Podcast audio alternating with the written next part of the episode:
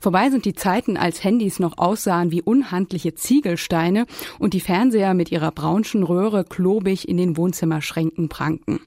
Dank Flüssigkristallen können wir uns heute elegant durch das Menü unserer kleinen Smartphones wischen oder den schmalen LCD-Fernseher bequem an die Wand hängen.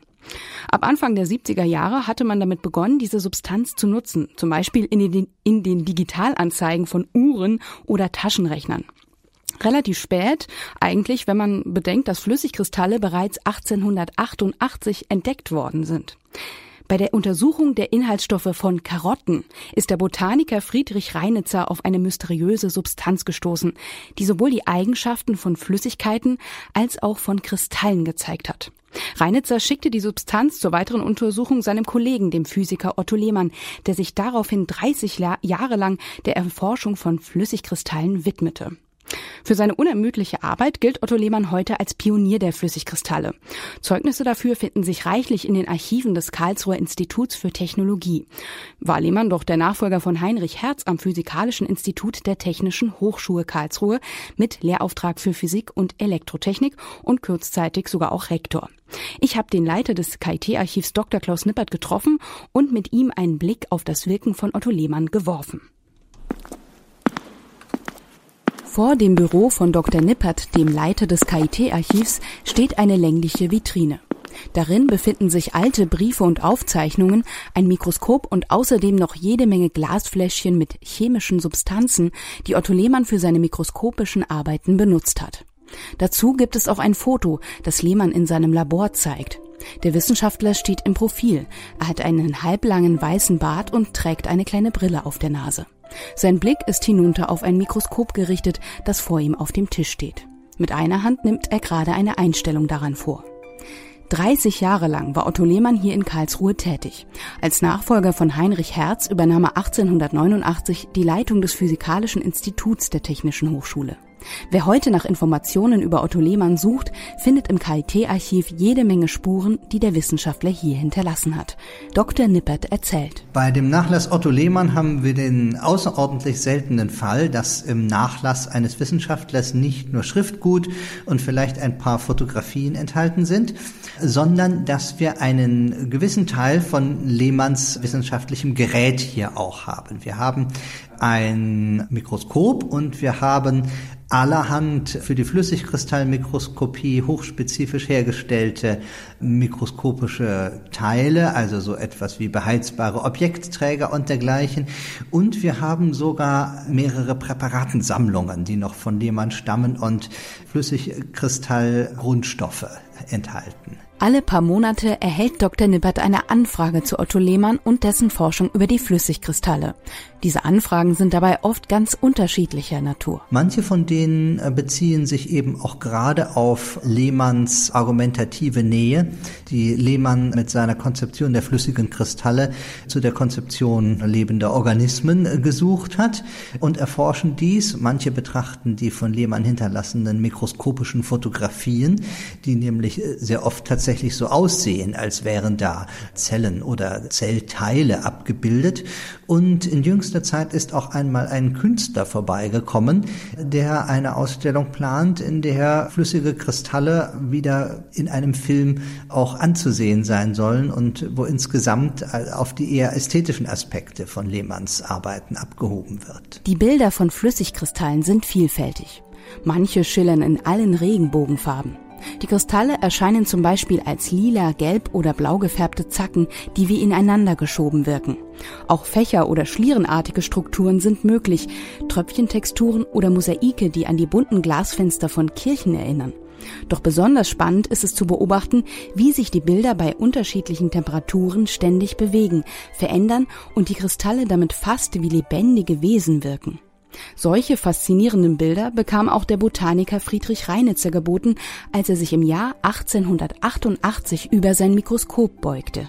Reinitzer wollte eigentlich die Inhaltsstoffe von Karotten untersuchen und hatte zu diesem Zweck zwei Substanzen extrahiert.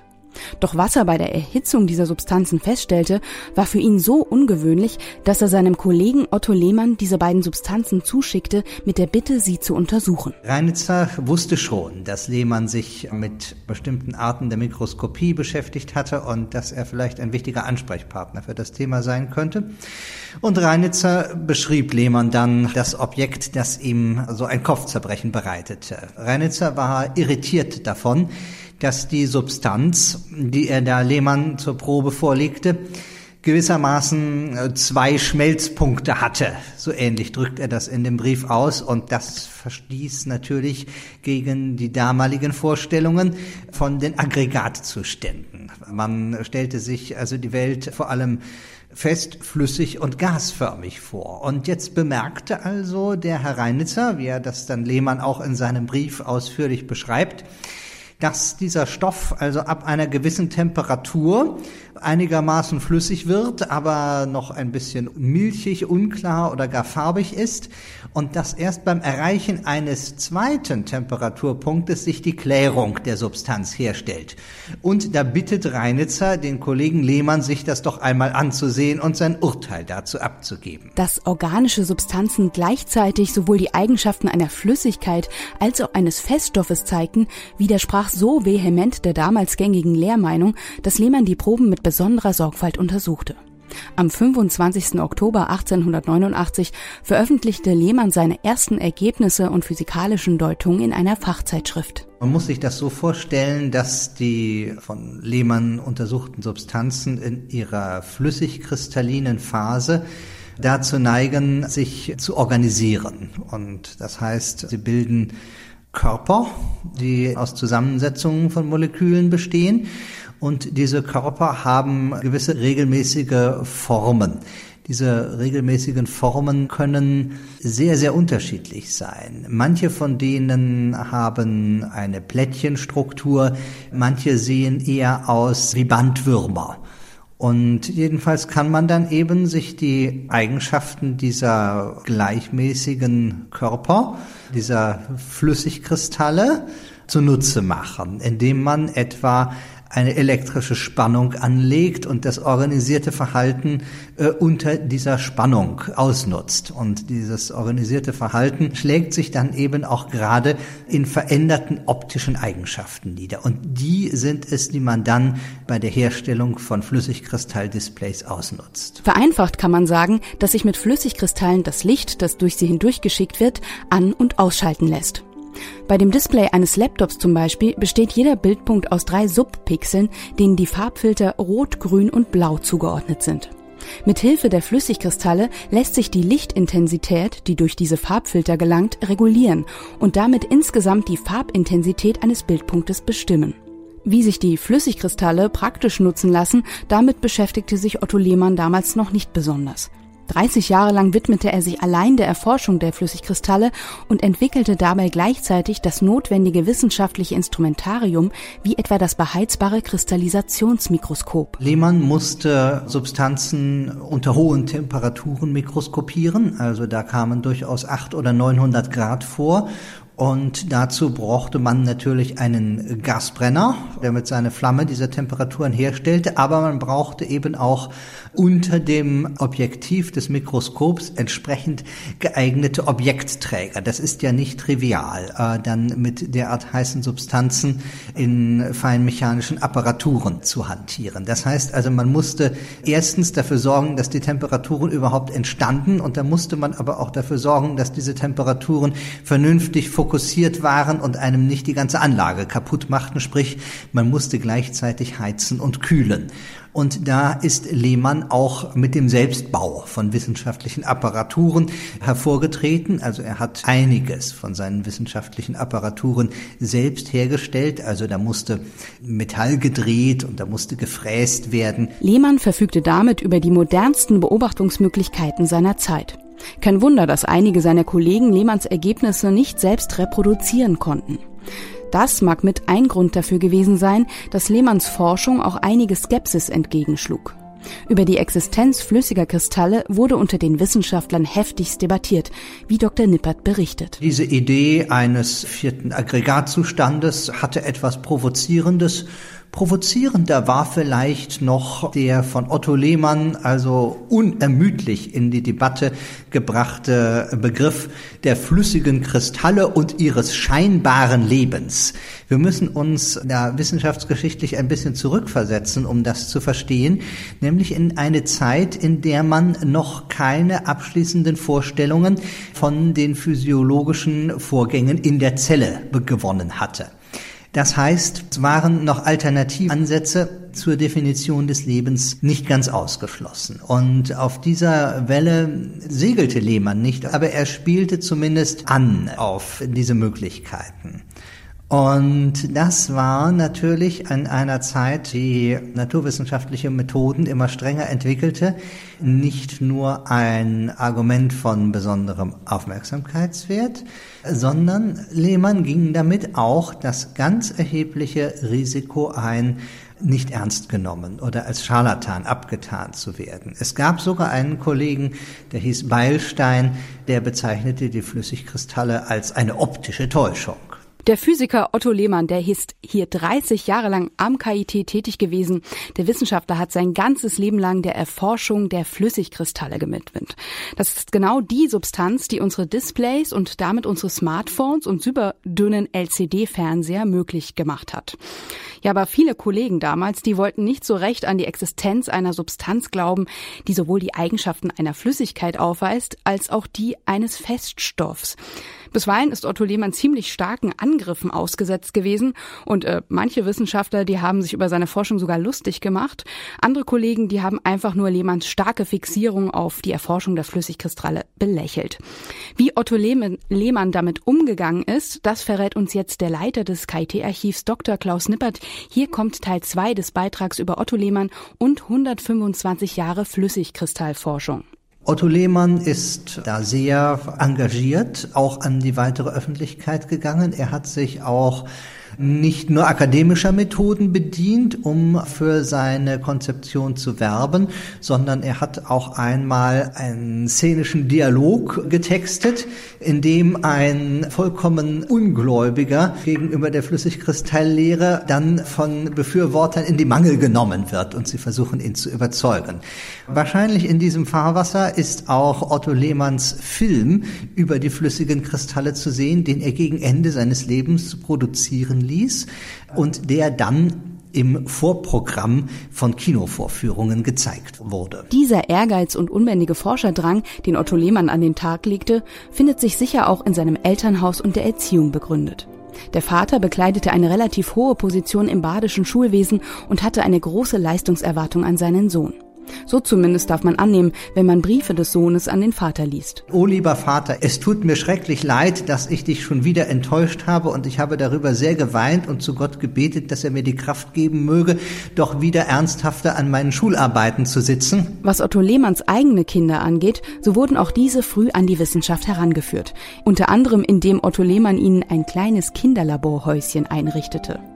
Doch bei aller Disziplin und Ernst bei seiner wissenschaftlichen Arbeit war Otto Lehmann sicher auch ein Mensch mit Humor, vermutet Dr. Nippert. Auch wenn man das etwas vorsichtig ausdrücken sollte, ein Foto haben wir von ihm, wie die Familie Lehmann auf Skiern wahrscheinlich im Schwarzwald steht und eine Figur liegt im Schnee und streckt markant die Füße mit den Skiern daran in die Höhe und das ist Otto Lehmann.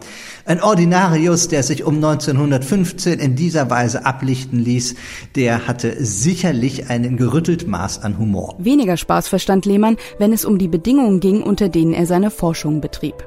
Angesichts der Baustellen in Karlsruhe zurzeit hätte er sicherlich auch heute einigen Grund, sich über mangelnde Ruhe bei seiner Arbeit zu beschweren.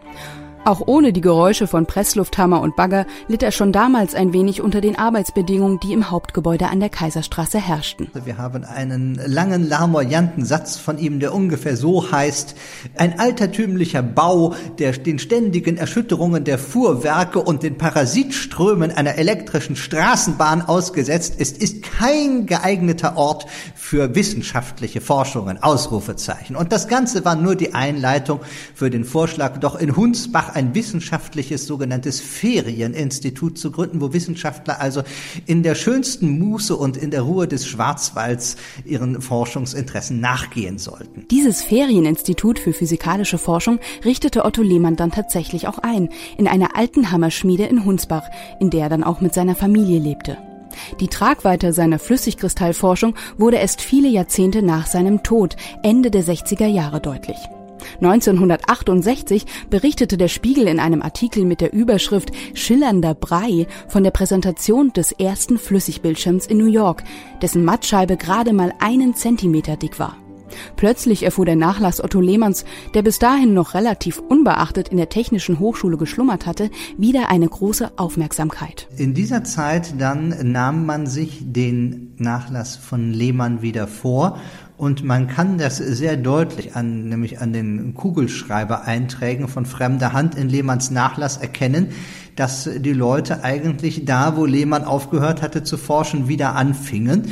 Und das führte dann an verschiedenen Stellen eben tatsächlich zu im Markt durchgesetzten Flüssigkristalldisplays. Also da gab es Entwicklungen von Chemikalien bei Merck, aber hervorzuheben ist natürlich auch die Entwicklung der Fahrzeuganzeigetechnik bei Bosch. Das KIT würdigt Otto Lehmann als engagierten Forscher, Lehrer und Kommunikator, der bis heute ein Vorbild ist.